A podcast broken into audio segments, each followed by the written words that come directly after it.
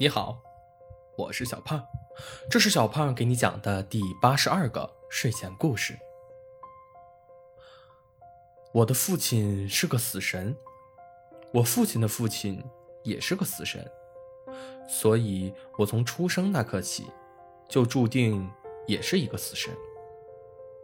死神的工作很简单，每天只要轻轻的挥动镰刀。人类的灵魂就会乖乖跟着你跑，也无需去担心那些炼金术士，左右不过是些骗子，也就只有国王和贵族才相信。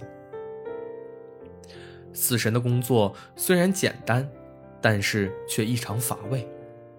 每次到了夜里，我的工作就结束了，因为死神不需要睡觉，所以我只能坐在王宫的某个宫殿的窗台上。看着里面发生的一切趣事。这天晚上，是我为数不多的加班的日子。我干完一天的工作，来到王宫，想着该去哪个地方看热闹的时候，突然发现一处宫殿最角落的灯竟然亮起来了。那个宫殿是上届国王专门建了给炼金术士的，可惜长生药还没有制造出来。我就把那个国王的灵魂给勾走了，后来那个炼金术士的灵魂也被我勾走了。自此之后，这间宫殿就一直空置，直到今天。想来是这届国王也要死了吧？我走向那项宫殿，还是和十几年前一样华丽。我将大镰刀靠在墙边，翻身。坐上了窗台。宫殿中的炼金术士是个二十来岁的少女，长得却与这皇宫外头的少女完全是两个样子。她有着一头不同于外界的黑色长发，身上也穿着奇怪的服饰，好像是少女的裙子，又好像是贵族的礼服。那个少女渐渐向窗口走近。我也看清了，他有一双异色的瞳孔，一只是棕色的，而另一只却微微泛着点蓝光。少女越走越近，当我想要往旁边避让的时候，那个少女却停住了。你的大镰刀，可以借我一下吗？她竟然可以看到我。在我还没有反应过来的时候，他一把抓住了我的镰刀，拉进了宫殿内。你不说话，我就当你同意了。少女灵动一笑，竟然拿起我的镰刀去切一只长满硬甲的不知名生物。少女只挥动了一下，我就看到那只生物的灵魂飘了出来，它飘向我。然后可怜巴巴地看着我，我抬手给他指了一下方向，让他自己去轮回了。当我再次回过头，竟然看到少女已经把我的镰刀扔到了地上，嘴里还嘟囔着：“一点都不好用。死神的镰刀只能用来收割灵魂，其他方面和菜刀是没法比的。”我走进宫殿，悄悄拿起我的镰刀，在少女面前晃了晃。她盯着我看了好久，然后狠狠地给我的脑袋来了一下。瞬间痛觉传来，几千年来，从来没有人这么对我。干嘛呢？这么大个人，当我看不见你啊？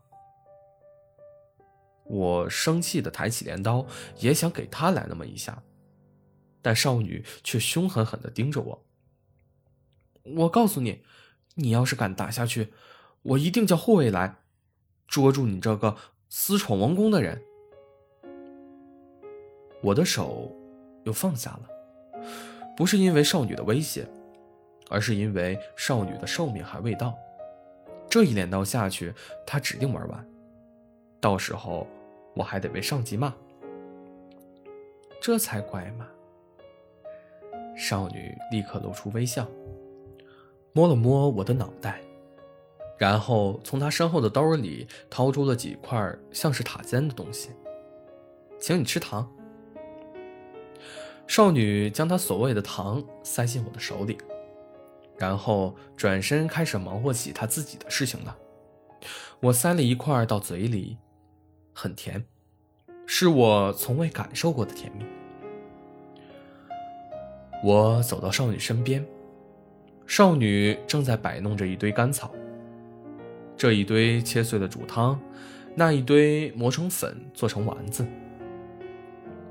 少女做的很投入，我也看得很投入，这和之前的那个炼金术士完全不一样。不知道过了多久，天边开始冒出金光，我又该回去工作了。我提起镰刀准备离开，但少女却突然转身。我叫念初，如果你愿意的话，今天晚上可以继续找我，我保证不会告诉其他人的。念初，听着不像是这儿的名字。我叫雷诺德。迟到向来不是我的作风，所以我留下这句话就直接离开了。第一次觉得白昼是这样的长，我满怀期待的等着黑夜的来临。月亮终于升起来了，我快速的来到了那间宫殿，那个唤作念初的少女还在里面，鼓捣着一堆不知名的东西。我悄悄进去，砰的一声，他面前的那个炉子竟然炸掉了。只见他瞪着一双漂亮的眼睛，愤恨地看着我。我无辜地摸了摸鼻子，我明明什么都没干啊！我小心翼翼地走到他面前，施法变出一束花来。我见过。外头有女人生气了，她的男人会给她送一束花，这时候女人就会开始笑，甚至还会跳起来亲男人一口。但这似乎对她没有什么作用。你把我惹生气了，就想拿这忽悠我？他捧着花，气鼓鼓的对我说：“那你想怎么做？”我有些苦恼。我不擅长哄人，或者说是根本不会哄人。我要你偷偷带我出去玩。念出一片一片的揪着那束花，很快，地上就落下了一片殷红。你明明可以自己出去的，为什么要我带你？既然少女是炼金术士。那么，在国王去世之前，应该是一人之下，万人之上的。我，不想被人跟着，一点自由也没有。少女说着，满眼的落寞。你既然可以瞒着外面的护卫来找我，那一定知道该怎么躲开他们。我看向窗外，月亮才刚刚升起。夜晚还很长。好，听到我的话，念初一把扑向我。那我们现在就走吧。他一脸的兴奋，全然不见刚才伤心的模样。我似乎意识到，我好像被骗了，但我并不生气。我悄悄将他带出王宫。他像是一匹小马驹一样，撒开脚丫子到处跑，尽管外面的人把他看作是个疯子。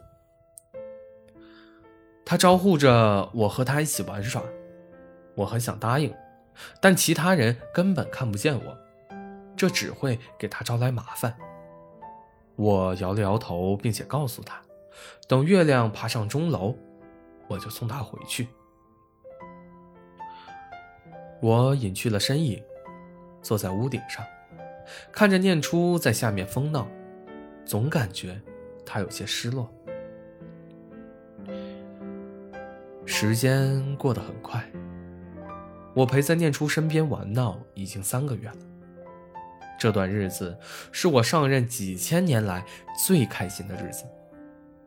每天工作时，我总是期待着与他再次见面。尽管我不知道他为什么会看见我，尽管他一直不知道我是谁，但这场闹剧总会有结束的一天。这天太阳升起来的时候，我收到了今日的任务清单。纸上赫然写着国王的名字。我透过那扇窗子看着一脸困意的念初。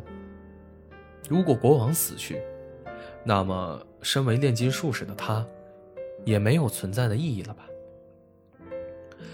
在念出略显疑惑的眼神中，我又重新翻进屋子。反正今天任务量少，就让国王多活一会儿。今天不走了吗？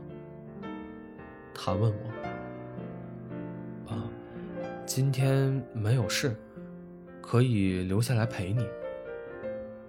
我一脸认真的扯着谎。他看着我，突然笑了起来。你现在的模样，好像我父亲骗我母亲的样子。你的父亲母亲是什么样子的人？尽管在一起相处了三个月，但对于念初的一切，他什么也没说，我也就什么都没问。这次是念初第一次提及他的过往。我的父亲和这里的人没有什么不一样，金色的头发，蓝色的眼睛，已经很老很老了。但我的母亲长得却很好看。她有黑色的头发，深棕的瞳孔。在六岁之前，我生活的地方全是像母亲那样的人。后来，母亲漂洋过海，来到这里找到父亲。他揉了揉眼眶，真想回家去啊。他感慨道：“那个地方在哪里？”我问他。在东方，很远很远的地方。我想带他回去，但还没有开口。有人比我更先开口了。尊敬的小姐，国王昏迷了，昏迷前说要见您。那是门外的护卫。我知道了。念初起身。那我先走了。真是不知道，该不该期待与你的再次见面。他微微一笑，原来从一开始他就知道了一切。迷惑的护卫带着他越走越远。我不期待与你的再次见面。我缓缓吐出口，一句不是真心话的真心话。天空渐渐发暗，任务纸一阵一阵的发出光芒，催促着我去工作。我提起镰刀，终究还是决定出门。毕竟，迟到从来不是我的作风。我穿过层层人群，看到了华丽床铺上躺着的国王，以及在一旁站着的娇小的念初。在这世上，只有两种人才可以看到我：一是将死之人，二是念初。所以，在我到来的时候，他们一个很害怕，一个很无奈。救我！快救我！国王拉住念初的袖子，拼命喊道：“他，是救不了你的。”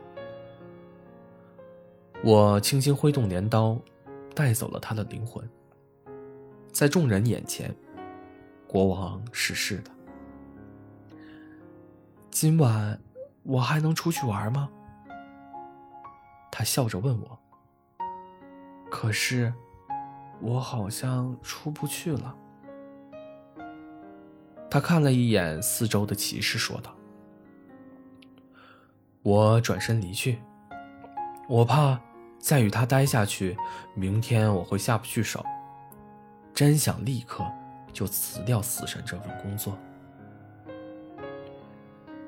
天还是黑了，我坐在那间宫殿的窗台上等了他一夜，他也没有回来。也是，他怎么可能会来呢？我真是痛恨自己的懦弱。任务清单还是准时出现在我的手上。这次是满满的一页，我开始逐字逐句的寻找，但是没有，没有念出的名字。正当我翻腾着我手中的纸时，一双手将它抢了过去。找什么呢？我的名字吗？你可真是个坏心眼的人。我转过身，是念初。他穿的很华丽，还戴着王冠。我昨天没有和你说清楚，我的父亲就是国王，而我是他唯一的子嗣。他笑着。我突然意识到，我再一次被他玩弄了。不过。我依旧没有生气。好了，故事讲完了。故事来自微信公众号“睡前故事糖果屋”。我们下次再见，晚安。